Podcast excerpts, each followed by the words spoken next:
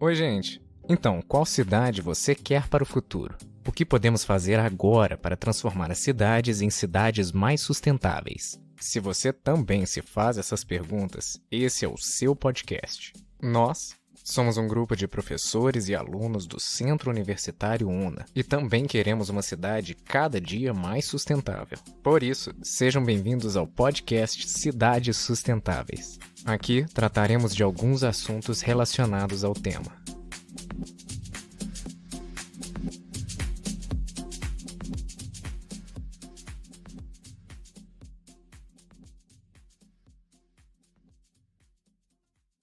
Pessoal, tudo bem?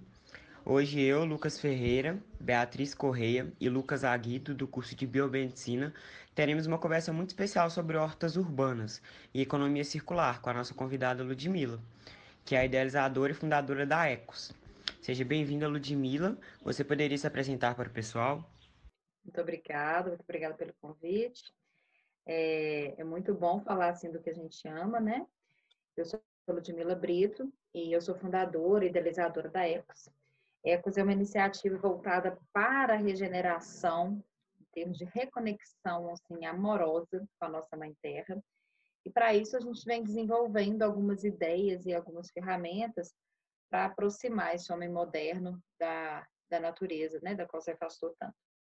E uma horta urbana, uma horta doméstica, uma horta vertical, são alguns né, desses recursos que a gente tem para fazer esse caminho. É, primeiramente, Ludmila, você poderia falar o que, que é a horta urbana, como que ela funciona, né?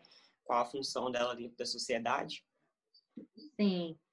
Então, né, até já trouxe uma nuance assim, que eu, eu, o meu ponto de vista acho que o principal, a principal motivação para a gente adotar essa, essa nova prática, né, é trazer mesmo essa reconexão com a natureza.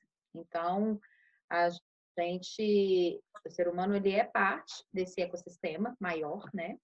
Que envolve todos os recursos naturais. Em um determinado momento, em função ou, ou em busca de um dito progresso, nós nos desconectamos disso tudo né? e passamos a viver uma vida completamente é, alienada né, desse ecossistema. Então, a gente está em cidades, com asfalto, com prédios, com poluição, e pouco temos na memória né, de que as nossas origens vêm desse lugar, onde os ciclos né, são perfeitos, onde a gente tem um conhecimento profundo assim, de onde vem o nosso alimento, de para onde vão os resíduos que a gente gera.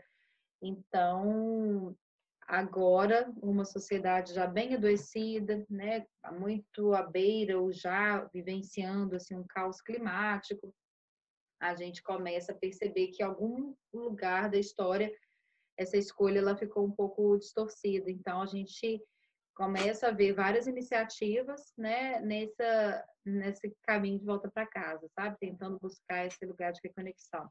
E as hortas urbanas, elas têm essa pretensão, assim, a ideia é que você possa trazer um pouquinho disso de volta, sem alterar drasticamente seu estilo de vida, né? Então, não, não, não precisa necessariamente abandonar aí as grandes cidades e todo mundo viver no campo, viver em comunidade.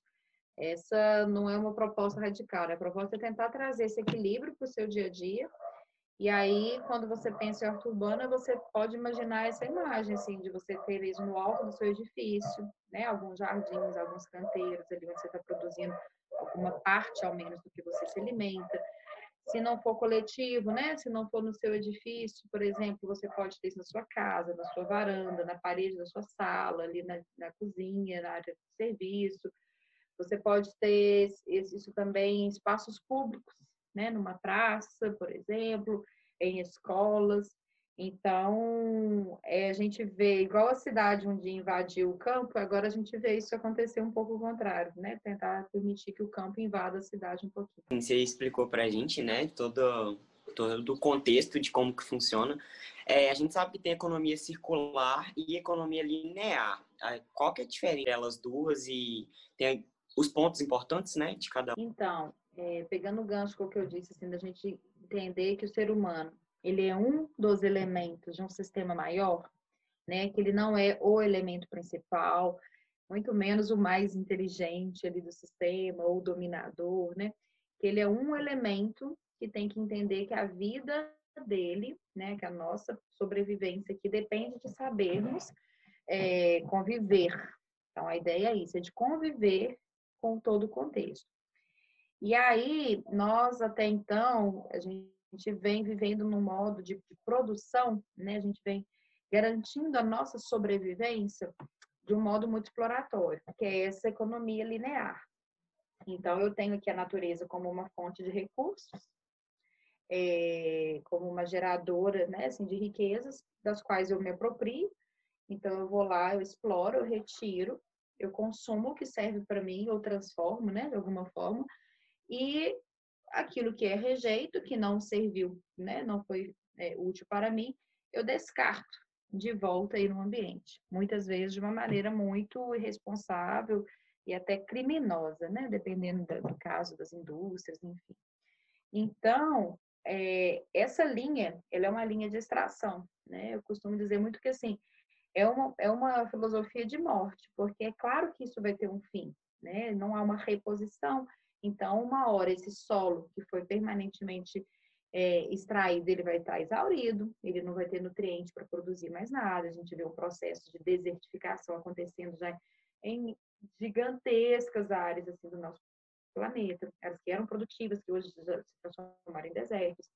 A gente vê uma transformação muito grande da natureza por, por essa ação de uma economia linear sendo aplicada ali, né, como, como um modelo.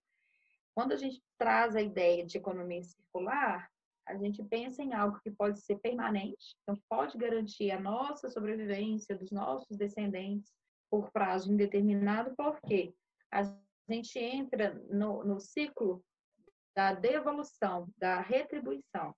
Então, pegando o mesmo exemplo da terra, né? Então, essa terra que gera ali um alimento que vai servir para o meu consumo, eu vou utilizar uma parte dele para mim, alguma parte que não for adequada, né? é, é, para o consumo humano, ela vai ser descartada, mas ela vai ser descartada de forma consciente, passa por um processo de compostagem. Essa compostagem, ela gera nutrientes, ela gera um adubo, ela gera um biofertilizante que vai ser devolvido para a terra, para que a terra também seja nutrida, seja alimentada, literalmente, e possa daí ter força para gerar um novo alimento para mim. Então, a gente fica nessa dança, né, o tempo todo. O ser humano fazendo parte, né, desse ciclo Assim como tudo, né? Como as árvores estão aí retirando o gás carbônico, liberando oxigênio. Então, tudo é essa, esse esquema de parceria. E aí, pensando nesse exemplo da árvore, só para ter um outro exemplo né, de economia circular. Se eu olho para as árvores e vejo nelas assim uma fonte de renda, né? Eu entendo que extrair, cortar madeira vai me dar alguns ganhos, porque tem tais e tais subprodutos. Eu esqueço dessa função primordial dela, que é de garantir a nossa sobrevivência, né? Sem as árvores retirando gás carbônico, a nossa atmosfera ela não fica adequada para a nossa permanência. Então, ao mesmo tempo em que se nós também não estivermos aqui é, absorvendo esse oxigênio que elas emitem, também o ambiente, a atmosfera também não fica adequada para crescimento das árvores, das plantas. Então, é tudo esse processo né, de codependência, de coabitação. Então, essa economia circular, né, onde nada sobra. Né, em qualquer processo que você pensar aí, seja industrial, seja comercial, você não tem uma geração de lixo. Aquilo que era então chamado de lixo, ele entra em alguma outra cadeia como matéria-prima para ser reaproveitado. Essa questão toda do reaproveitamento, eu acho que é até uma das questões da Bia, né, sobre compostagem, que isso envolve compostagem, né? Gostaria que você explicasse, ah, que a gente sabe que tem compostagem doméstica, né? Tem outros é. tipos. É isso. Então, compostagem é sim essa essa maneira da gente reaproveitar o que até então é visto como lixo. E aí a gente já vai habituando até mudar a nomenclatura, Lucas, a gente já passa a chamar assim de resíduo orgânico, são os compostáveis. Por quê? Hoje, mais da metade do lixo que as famílias, que as residências produzem, é, o lixo doméstico, mais da metade dele é esse lixo orgânico. Então, para a gente nivelar conhecimento, assim, o que é lixo orgânico? São as sobras da cozinha. Então, é tudo aquilo que era alimento, mas que não serviu para o consumo humano e que até então vai misturado com todo o resto para os aterros, para os lixões. Chegando lá, isso é um grande problema, porque esse processo de decomposição, se ele não é feito correto, se ele é só jogado né, e, e misturado a outras coisas, sem um processo, sem uma ativação de oxigênio, sem, sem é, um processo chamado anaeróbico, que, que acontece? Nessa decomposição anaeróbica é gerado gás metano. Gás metano é o grande vilão quando a gente está falando de aquecimento global. Aquecimento global é a pauta que mais preocupa a todos os cientistas assim, né, ligados à, à área, porque reverter isso é urgente no ritmo que está a nossa permanência no planeta ela está com prazo contado, então a gente precisa reverter esse aquecimento. Então, trazendo o raciocínio contrário. Aquecimento global é a principal ameaça hoje à nossa sobrevivência, se o gás metano é o grande vilão do aquecimento global, e se o nosso lixo doméstico, se o meu rejeito, meu resíduo orgânico é o que está gerando gás metano, para mim fica muito claro que eu preciso fazer algo diferente sobre esse resíduo orgânico. E a solução é a compostagem. Então, a compostagem ela pode ser feita assim em, em, várias, em diversas proporções, né? É, existe uma compostagem para indústrias que gera biogás, porque esse mesmo gás metano que solto na atmosfera e gera problema, ele pode ser aproveitado. Por exemplo, se você tem um, restaurante, é, você adota um esquema que chama biodigestor, que é a mesma técnica da compostagem, só que ela fica confinada num equipamento mais moderno. E aí esse gás metano que é gerado ali, ele acende a chama do seu fogão. Né? Então, assim, a gente tem como fazer o reaproveitamento disso de diversas maneiras.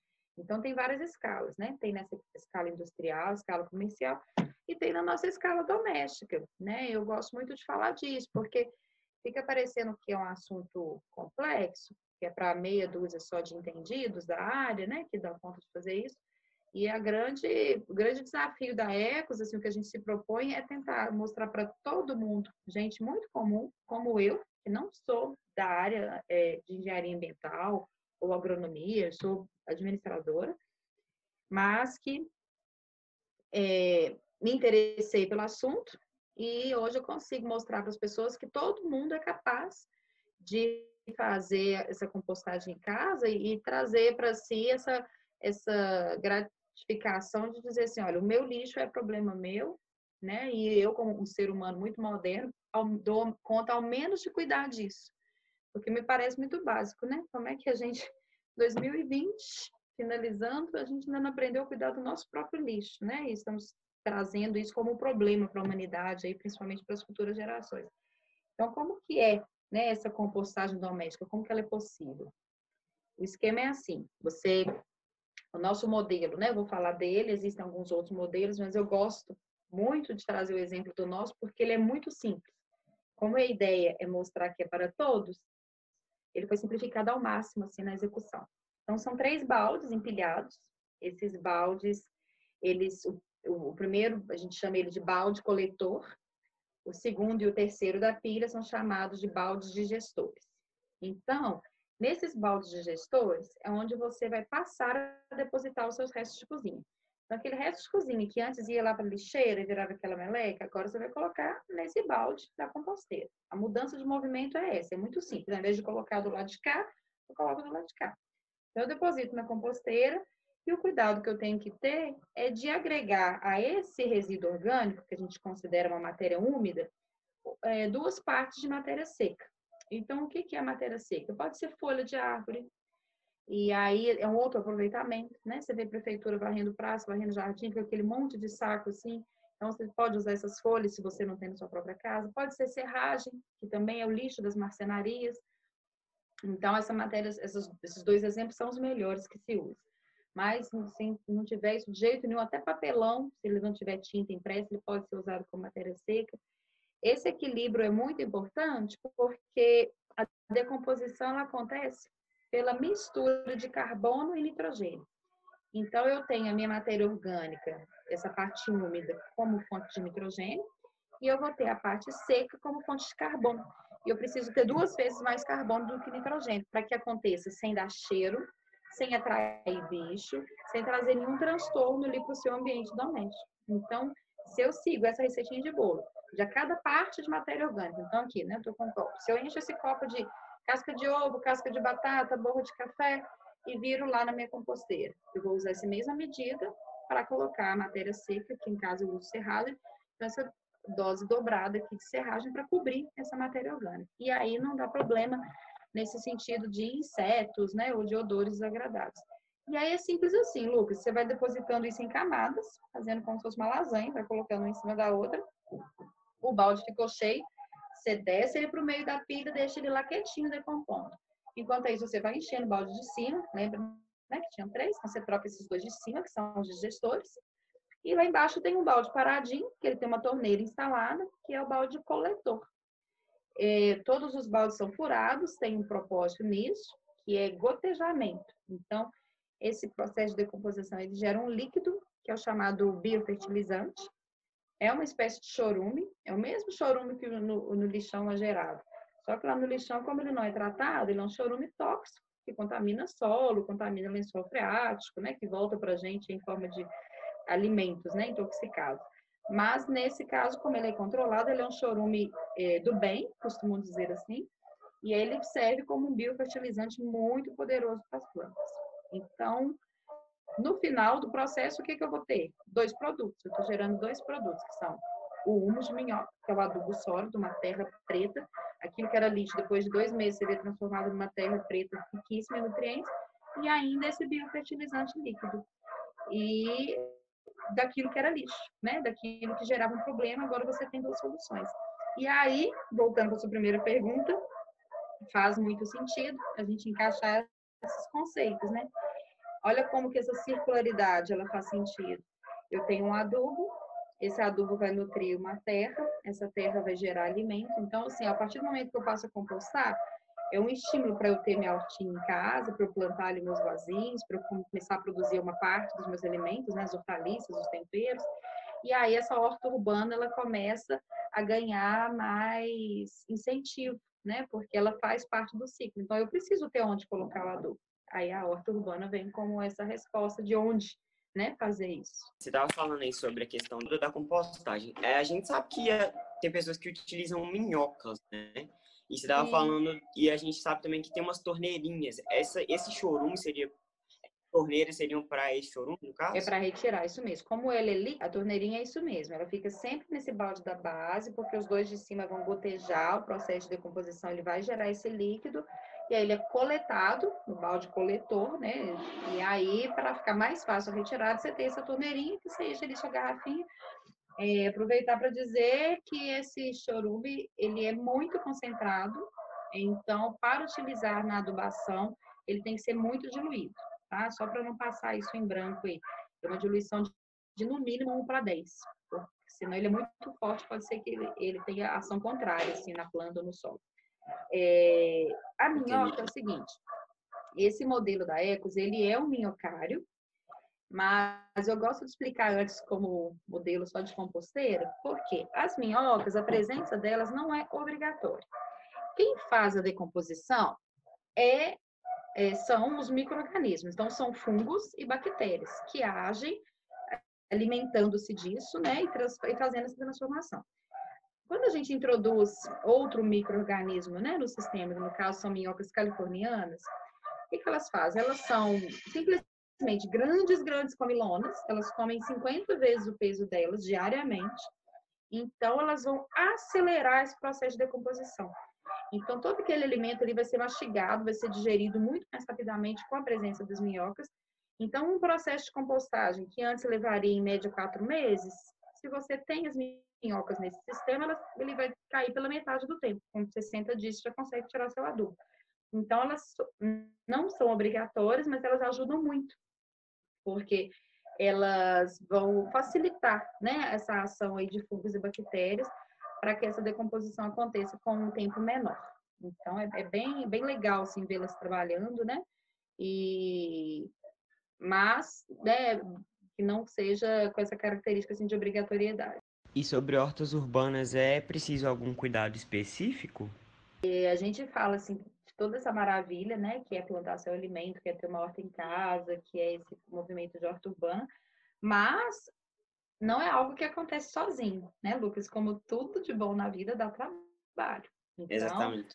a horta exige manutenção, exige cuidado, sim, exige cuidado frequente. Então, são três elementos para a gente pensar, grosso modo, assim. É, para um alimento nascer né, e prosperar, para ele germinar, para ele brotar, para ele crescer, para ele dar, dar frutos e mesmo poder consumir, são três elementos. Então, eu preciso, primeiro, de uma terra boa.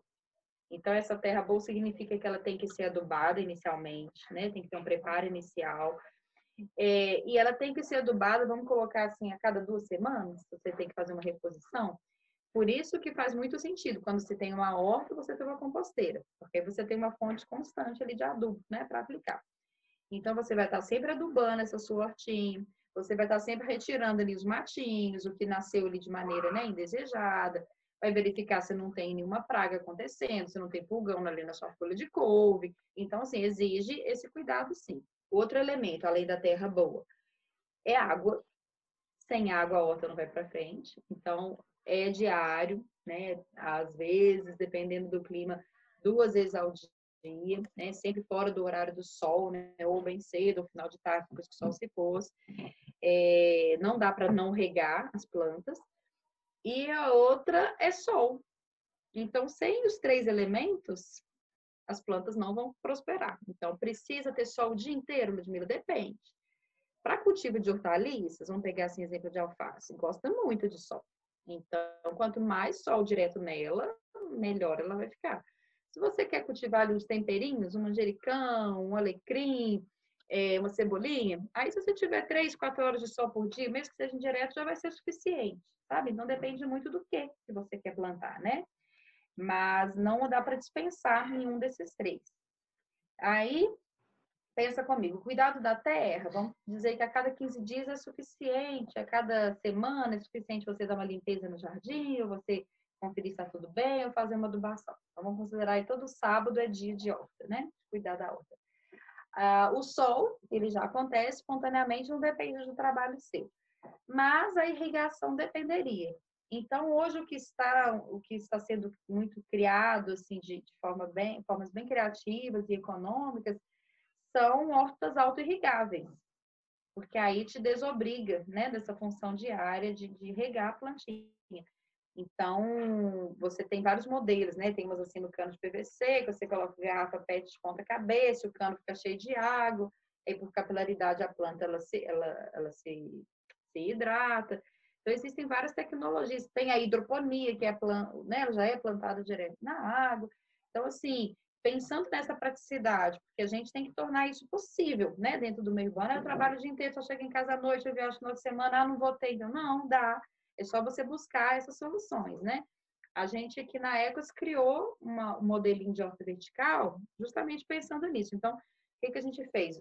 A gente constrói uma treliça de madeira, tre... coloca nela uns suportes de ferro. E aí o modelo de vaso que a gente comercializa são já os vasos auto-irrigáveis. Então, esse vaso auto-irrigável, ele, né, ele vem um vasinho comum e embaixo tem um reservatório de água. Dentro do vaso tem uma cordinha que vai fazer a nutrição dessa planta por capilaridade. Então, ela puxa a água de baixo para cima à medida que a planta demandar. Então, não vai ser nem para mais nem para menos. Então, a minha intervenção nessa horta é o quê? A cada cinco dias, a sete dias, eu vou ali embaixo, rodo esse reservatório, reponho a água nele e encaixo de volta. E aí eu não preciso ter essa preocupação diariamente, entendeu? E a planta fica lá no sol, bonitinha, lindinha, e ela prospera.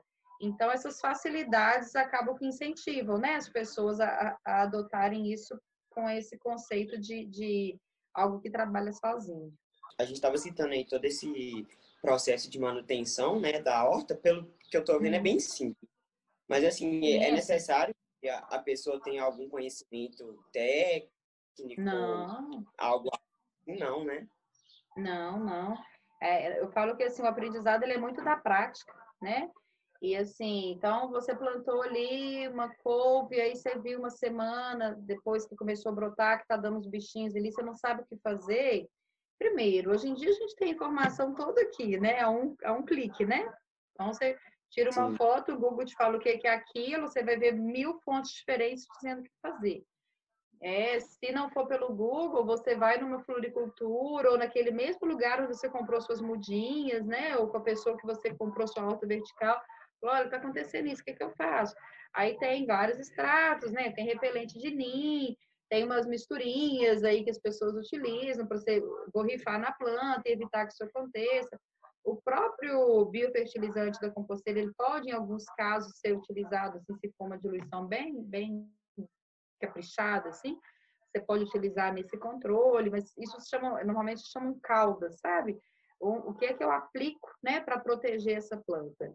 Mas, assim, é bom saber um pouquinho, é, mas dizer, ah, é um estudo aprofundado, eu preciso ser engenheiro, agrônomo para eu saber fazer isso? Claro que não. É só olhar para os nossos antepassados, né? Olhar para o povo da roça, né? Uhum. Que faz isso com tanta maestria e sem, às vezes, saber nem ler e escrever, né? Pessoas, né? É, se tem algum projeto maior que beneficia pessoas através dessas hortas, né? Porque até então a gente comentou só, é, uhum. acho que esse processo dentro de casa, né? Que a gente faz mas se existem projetos que beneficiam, por exemplo, moradores de rua, ou se né, a população que é beneficiada por essas hortas. Sim, eu acho que inclusive é um ótimo caminho assim, para a gente resgatar valores de comunidade, sabe, Lucas? Então, é, você colocar né, pessoas que estão ali em situação de vulnerabilidade ou de uma região de periferia com maior é, deficiência econômica, né? Você colocar essas pessoas agregadas em torno de um projeto de horta comunitária, por exemplo você vai ter, é, primeiro, esse espaço de convivência, né, esse espaço de trocas, espaço ali de socialização, de se trabalhar algo né, para além do plantio. Você vai ter uma comunidade com uma fonte de alimentos orgânicos, porque a prerrogativa é de que a gente possa se alimentar de forma é, de qualidade, né? Então, se eu vou fazer um projeto de horta comunitária, não faz sentido eu utilizar agrotóxicos, usar veneno nessa horta, né, contra mim mesma. Ou deixo os venenos aí para quem ainda está pensando em grande escala, que essa consciência ainda não chegou, né? Então, você vai produzir os seus alimentos ali de maneira orgânica. É, então, o primeiro ganho é relação à socialização, o segundo ganho, né, gerando essa identidade coletiva, que é um projeto né, feito a muitas mãos, na maioria das vezes, as hortas comunitárias elas têm essa característica de trazer várias famílias, né? É, e aí você tem uma colheita que vai servir para sua alimentação. E aí são dois pontos. Primeiro é saúde, a qualidade de vida, que você vai estar se alimentando melhor. E o segundo ponto é a uhum. economia. Então, tudo que você está consumindo ali da sua alta comunitária, você deixou de comprar, né? No sacolão, no supermercado, enfim. Então, você gera essa economia colaborativa, né? Você gera principalmente esse empoderamento, assim. Eu conheço um projeto é, que funciona com mulheres em situação de vulnerabilidade. As mulheres trabalham na horta, elas, elas até transformam alguns desses alimentos que elas colhem na horta, é, alguns são vendidos em natura mesmo, outros são transformados, né? Em quitandas e tal, para agregar valor. E elas vendem, né? Por toda a cidade é, de porta em porta mesmo, mas hoje já, já são mulheres que saíram muitas vezes de uma situação de dependência financeira atrelada à violência, atrelada a algumas questões assim de, que, que não eram bacanas, e agora com essa autonomia conquistada, elas já conseguem, né, sair desse, desses lugares. Então é um é um instrumento assim de, de, de mudança, sabe? a compostagem ela não é prática, não é uma prática, né, do nosso dia a dia. Assim, a gente está vivendo ainda um outro paradigma do descarte, né? É. Então, assim, é novidade para muita gente, né? Eu tenho muito claro assim que o desafio da Ecos não é vender composteira, é ensinar as pessoas o que é compostagem. Uma vez que as pessoas aprenderam, isso caiu no coração, elas sentiram a importância disso, vender composteira vai ser uma consequência.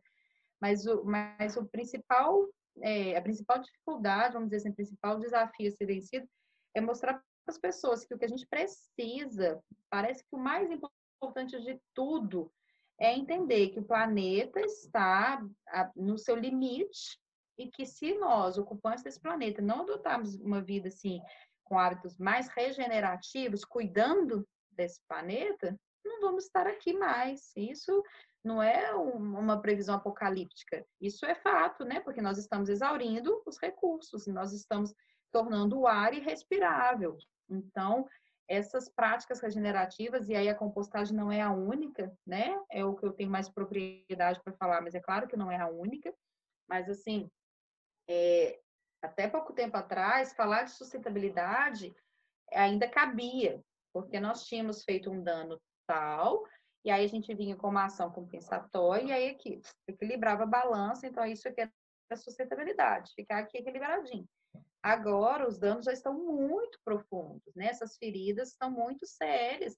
E aí, o que a gente precisa fazer para reverter não é só compensar. A gente tem que ter um plus, eu tenho que oferecer um positivo cá em cima, para de alguma forma é, curar mesmo, sabe? A palavra regeneração, ela vem nesse sentido assim, igual a mãe que vai lá cuidar o, do, do machucado do filho, vai ali colocar uma pomadinha, vai fazer o curativo, porque o que a gente precisa é corrigir mesmo esses grandes estragos, né, que a gente fez, olhar para essa natureza com mais veneração, com mais reverência, né? E entender, olha, então vamos observar como que é feito, né? Se eu não estivesse aqui, como é que isso estaria funcionando? Né? Eu enquanto humanidade, né? E aí passar, colocar um pezinho dentro desse, dessa perfeição que já existe. E aí a compostagem, ela vem disso, ela vem da observação das florestas, né? Como que o lixo da floresta, né? As flores que caem, os animais que morrem, é a compostagem natural que acontece o tempo todo, que nutre o solo, que faz as árvores crescerem, que faz as plantas né, é, é, estarem cada vez mais fortes e cheias de nutrientes. Então, é isso, é tudo uma cópia né, do que já existe. Se o ser humano conseguir se colocar nesse lugar, a gente vai conseguir fazer um trabalho melhor.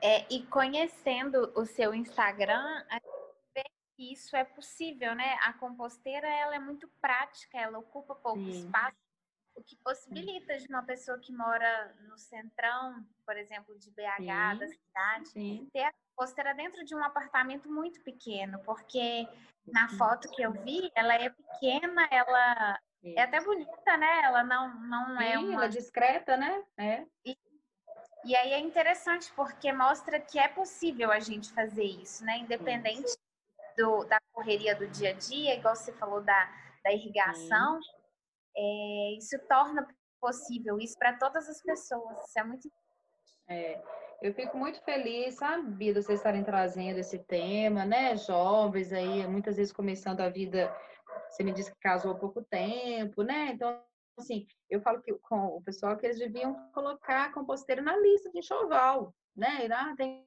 que ter panela de pressão, tem que ter composteira também. Então, assim, é um item básico desse novo humano, né? A gente continuar fazendo errado, a partir do momento que você já sabe que está errado, que você conhece outro método, aí eu acho que já é, assim, é uma escolha negativa. Porque uma coisa é enquanto a gente está na ignorância. Ignorância nesse sentido de não saber, né? Então, enquanto eu não sei, eu faço como eu sempre vi fazendo, não questiono, né? E assim segue. Mas se a informação chega, você fala, puxa vida, cada vez que você pegar seu lixinho ali, seu, suas cascas de batata, e colocar no lixo, você saber que aquilo ali está causando um problema. Tudo bem, essa minha batatinha aqui não vai fazer mal nenhum, mas você imagina toda a população fazendo isso. É um problema gigantesco, né? E aí, a hora que você sabe disso, você fala, poxa vida, acho que eu não vou continuar fazendo isso errado mais, né? Aí eu começo a me movimentar para uma atitude regenerativa, né? Para esse olhar mais amoroso. Então, eu não estou aqui para ir embora e deixar pior do que eu encontrei, né? A ideia é que a gente possa deixar o mundo melhor. E aí, sim, é para todo mundo fazer, é para todo mundo, é para pesar a consciência de todo mundo mesmo. Mas eu acho que, que é, a tendência é as pessoas estarem, e a gente espera isso, né? Cada dia mais, cada dia mais conscientes em relação a essas coisas. Por exemplo, antigamente não era todo mundo que pegava o óleo de cozinha e guardava numa garrafa para, por exemplo, a minha avó, uhum, sabão. Né? Sim. Aproveitar, reaproveitar esse óleo. Então, eu acho que hoje em dia isso é comum, né? Pelo menos aqui em casa é muito comum isso, a gente sim, junta esse sim. óleo para fazer esse sabão. E a gente espera que essa composteira fique cada vez mais familiar. Popularizada, isso mesmo. A ideia é essa mesmo, a gente mudando é. uma atitude por vez, né? Isso. Viver um dia de cada vez, né? E conquistando ali o coração de cada um. É, a gente só tem um problema nessa matemática aí, Bia, que assim, o tempo está curto. É. Então, assim, é um dia de cada vez, aí fazendo cada um no seu tempo, mas esse tempo não está. A, a, nossa perspectiva né, de, de destruição planetária, assim, pela poluição mesmo, estou falando bem tecnicamente, né? É, a, a, a curva de aquecimento global, a curva de presença de gás carbônico na atmosfera, a curva dos plásticos nos oceanos, da extinção da vida marinha, ela está muito íngreme e muito acelerada. Então, assim, que a gente vá fazendo cada um no seu tempo, mas esse ritmo ele, ele precisa ganhar velocidade, né? A gente precisa ter cada vez mais pessoas entrando nesse movimento para pelo menos desacelerar, né? Essas curvas assim de cataclismas, né? E aí é que a gente possa respirar com mais tranquilidade. Não, agora a gente está começando a balancear e aí outras coisas, né, começarem a surgir assim a nosso favor, porque foram muitas, foram muitos milênios, né, de, de ação inconsequente. E a gente está aqui presenteado de viver esse limiar. Então, o que, que nós que estamos aqui vivendo esse limiar somos convidados a fazer, né? E, e as pessoas conheçam, né, é, o seu trabalho, e esse tema que a gente veio levantar, que é muito importante. Por exemplo, nós somos alunos da biomedicina e a gente se interessou Sim. pelo tema, quis fazer esse projeto. Ótimo. E Ótimo. acredito que todo mundo precisa saber é, e entender sobre sustentabilidade, né? Não, tem muito valor isso, viu? Ainda mais se vocês não são da área mesmo, porque reforço o que eu disse aqui, né? Isso não é assunto para meia dúzia de ambientalistas, isso é assunto de todo mundo né? É problema é, de todos nós. A questão que a gente fala assim que chega a ser global, né? É algo realmente. Claro. É uma solução a curto prazo para um problema global. Ô, Lucas, te contar um dado que é super assustador, né? E eu sei que assim estamos em ano de, de pandemia, né? Algo muito trágico, muito triste, muitas mortes, tudo isso aí que todo mundo está vivenciando. Só que tem algumas coisas que tão, são tão assustadoras quanto e que ficam no silêncio ficam assim quase que escondidas, né? Porque não é interessante aos donos aí, né, da, da, da história toda contar. Então, tem um dado, por exemplo, que é assim, todos os anos no Brasil, esse ano, se eu não me engano, a pandemia está em torno de 150 mil mortes aqui no Brasil, né? E todos os anos no Brasil, morrem, em média, 100 mil pessoas é, pela poluição. E esse número não assusta ninguém. Você não vê ninguém falando disso, você não vê ninguém fazendo contagem disso diária e falando disso, né? E todos os anos, porque é algo indireto, né? Vem da, vem da poluição no ar, vem dessa contaminação dos solos, contaminação das águas, que geram doenças, né? Diversas, e as pessoas morrem em função disso. Todos os anos. Então, não é em um único ano de pandemia. Isso é algo com o qual a gente convive diariamente, né? É, possivelmente alguém que a gente conhece já morreu por uma causa indireta, assim, ou vai acontecer isso, e, e a gente lida com isso, ok, né? Tudo bem, não tem grandes esforços, igual agora você vê toda essa mobilização para uma vacina, para um vírus, mas e o que está matando as pessoas diariamente? Né? E esse, o veneno que está na nossa comida diariamente. Um brasileiro consome em média 5 litros 5,2 litros de veneno por ano, veneno mesmo, agrotóxico, pesticida, que é colocado na planta e que a gente ingere isso, né? Que é colocado no solo para que a produção seja rápida, seja mais farta, né? E vem para o nosso organismo. E isso, não, né, não conta, isso não é motivo de preocupação? Todos os casos de câncer que isso gera. Então, assim, são muitas coisas invisíveis, né? Que não são divulgadas, que não são alarmadas, porque não interessa aos donos do poder, né? Aos donos da grana mas a gente precisa começar a questionar, né? Então, assim, esse olhar de vocês acadêmicos, assim, tem esse poder, né, de fazer essas críticas, assim, e não é porque a gente sempre fez assim que tá ok, né? Pode ser que tenha nos induzido a fazer sempre assim, mas seja a hora de, de começarmos algo novo, né? Você quer acrescentar alguma coisa, Ludmila, que você acha que, que a gente deixou de te perguntar e que você acha interessante falar, né? Para a gente fechar com isso, assim, a mensagem que eu gostaria é, de dizer isso, assim, que o ser humano responsável, né, ele tem mais trabalho mesmo, né, do que aquele que quer viver assim levianamente, vamos dizer.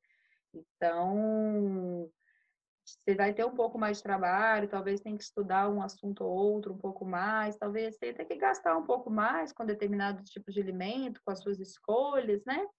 Mas tudo isso é gratificante, né? Quando você tem uma postura assim de um consumo consciente, quando você compra menos plástico, né? Quando você escolhe produtos que têm uma embalagem menor para você não ter tanto excesso de plástico sendo descartado, quando você dá preferência para um produtor local, né? Quando você compra do pequeno empreendedor ali do seu bairro, da sua cidade, você evita, né, toda essa rota de transporte gigantesca. Hoje, por exemplo, 30% dos alimentos são perdidos, jogados fora mesmo, nessa rota entre o produtor, né? Às vezes a gente está comendo aqui, estou aqui em Nova Lima, comendo algo que foi produzido lá na Argentina, sendo que o meu vizinho Betim também produz. Né? Só que eu estou numa, numa cadeia mega, em que eu tenho que vir lá de longe. Você imagina quanto gás carbônico no caminho, né? Isso foi gerado.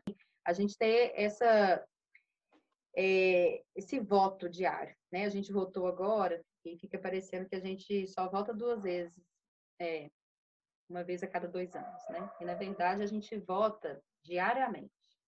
E a gente volta diariamente com uma cédula, né? No nosso caso chama real. Então, a gente com a nossa notinha aqui na mão, você volta diariamente. Então, você decide se você está comprando de uma grande rede que produz as suas roupas lá na Indonésia, a partir de trabalho infantil, por exemplo, ou se você está comprando da costureira ali do bairro que fez aquilo, né? Com o esforço dela, com a ajuda da filha.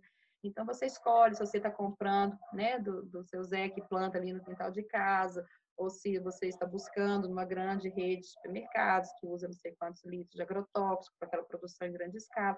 Então, assim, essas escolhas que a gente faz no dia a dia, elas são determinantes. Porque se coletivamente todo mundo passar a fazer escolhas mais conscientes, passar, passar a se posicionar, né? Dizer para o supermercado assim, Olha, não, eu não quero comprar um desinfetante que vem numa embalagem deste tamanho, que a cada mês eu vou comprar uma embalagem deste tamanho e vou ter que pôr no lixo. Precisa de uma outra solução. Hoje a gente já sabe, nesse caso, produto de limpeza é 90% água. Então, eu não posso comprar um refilzinho desse tamanho e chegar lá em casa diluir na água. Né? Então, assim, se o consumidor começa é, a se posicionar contra isso, as indústrias, né, os produtores, eles vão ter que trazer soluções diferentes também. Então, o meu convite é esse, assim, a gente não precisa esperar que o governo adote tais medidas, né, que os, que os fabricantes sejam mais conscientes e entrem nessa pegada ecológica. Talvez seja uma, a hora de partir de baixo, né? Da gente se posicionar. Pode parecer doido você ir na feira e não trazer nenhuma sacolinha de plástico, demorar pra caramba para ficar ali na balança da atendente. Sim, pode te chamar de bem, bem né, doido por causa disso, mas o porquê disso faz muito mais sentido, né? Então, acho que essas pequenas coisas, sabe, que a gente vai arrastando assim com os exemplos, e nada melhor do que a juventude, né, para trazer isso aí à tona. É, fica esse recado de responsabilidade socioambiental. É, é, é, chato, né, Lucas? A gente falar isso não é legal, não. Por isso que as pessoas falam, ah, eco chatos. É chato mesmo, incomoda mesmo. Você começa a falar, as pessoas ficam fazendo assim na cadeira, sabe? Que tipo assim, é tipo colocar dentro da ferida, aquilo que todo mundo faz, eu inclusive. Mas a gente está nesse processo de querer ser melhor, um pouquinho melhor a cada dia, né? Eu tenho esse lema, assim, 1% melhor a cada dia. Se a gente conseguir isso, nós já estamos bem no lucro, né? Enquanto a gente está vivendo de olhos fechados, deixando o pau quebrar aí fora, na verdade, não existe é, não posicionar. Né? Quando você não se posiciona, você está dando força para o lado escuro, né? Acontecer com mais tranquilidade, né? Para essa degradação, para esse desrespeito ao ambiente. Então, a hora que você se posiciona retamente, eu acho que a natureza toda agradece e você acaba atraindo né, pessoas também que, que confiam né, nesse caminho e acreditam nisso. Então você acaba que não fica sozinho, não. Se você quiser deixar, Ludmila, seu contato, seu Instagram, para quem tiver curiosidade para conhecer mais o seu trabalho, né? Claro, claro. O nosso Instagram é arroba mundo underline eco. E por lá vai encontrar o WhatsApp, né? Não precisa ninguém decorar número aqui. Então, convite é para conhecer mesmo o nosso perfil e vai ver um pouquinho dos nossos produtos, né, desses discursos, tem vários vídeos instrutivos, tem bastante conteúdo mesmo, assim, de aprendizado, tem outros conteúdos também que são essa chamada, assim, para a consciência, né, e vai ser um prazer, né, poder levar ao menos uma composteira aí para o grupo, de repente isso ser levado quando for possível, né, presencialmente para uma sala de aula, para uma demonstração. Falo que assim essa super tecnologia ancestral, assim que é capaz de fazer enormes mudanças, né? Então a gente quer agradecer pela pela atenção. Não, desde o primeiro momento, né, que você me procurou, me coloquei à disposição, porque faz parte do nosso da nossa missão é isso, é disseminar essa ideia. Então, eu fico muito feliz de saber que outras pessoas que eu não atingiria vão aprender um pouco sobre isso, né? O que a gente está fazendo o tempo todo é semear. Então, vocês estão sendo aí semeadores junto comigo, ventando, né, essas ideias aí, e que a gente possa mesmo encontrar terra, terra fértil, né, nos corações. E essa, essa, esses contratempos aí que a gente teve só serve para nos firmar mais ainda no caminho, sabe, Bia? Eu realmente tenho um desafio grande a vencer, assim, que é aliar o empreendedorismo à maternidade. Eu sou mãe de três, né? E a gente traz muito essa fala na Ecos também, assim, que essa força de cura que o planeta está precisando, essa regeneração, ela é uma energia do feminino, né? Então, a gente precisa ter muita força assim para sustentar né, essa energia tanto no ambiente pessoal, familiar, quanto nesse ambiente externo assim. Então, às vezes as coisas não saem como planejado, mas faz parte, né, desse desse nosso jogo de cintura aí, esse grande desafio de equilibrar as energias e as múltiplas funções. Muito obrigado, então, Ludmila. Bem, eu pela... que agradeço. Boa tarde para vocês. Pela, pela sua disponibilidade de estar aqui com a gente. A gente fica muito feliz e vai estar encerrando nosso podcast. Obrigada, gratidão a todos. Paz e bem, pessoal. Fiquem com Deus.